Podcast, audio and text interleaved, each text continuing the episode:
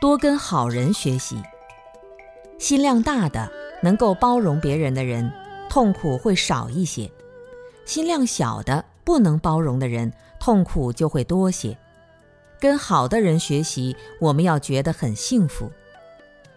在现实生活中，比我们好的人多得很，做事比我们能干的人也多得很，长得比我们漂亮的人也多得很。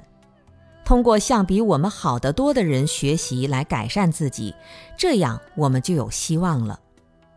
现在大家福报都很大，包括住在寺院的出家人，比如在我们温州，估计没有一个寺院是没有饭吃的，都是有吃有住。所以，出家人可以不为自己求安乐，因为已经住得很安，吃得很乐了。那么，接下来真的可以为众生做一点事情，哪怕只是跟众生聊聊天，为他们提供一些指导。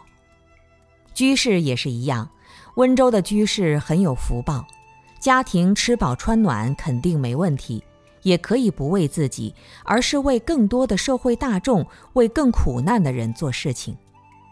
我们千万不要想那些都是修行人的事情，我业障重做不到。千万不要小看自己，既然他们能做到，我们每一个人都能做到。一个好的道场，一个好的修行人，哪怕是让世俗的人看一眼，这个人也会种下善根。一个好的寺庙，只要外人一想到这个寺庙，就会想到有修行的人在，这都是有功德的。你是一个好人，别人一想到你，都会感受到一种力量。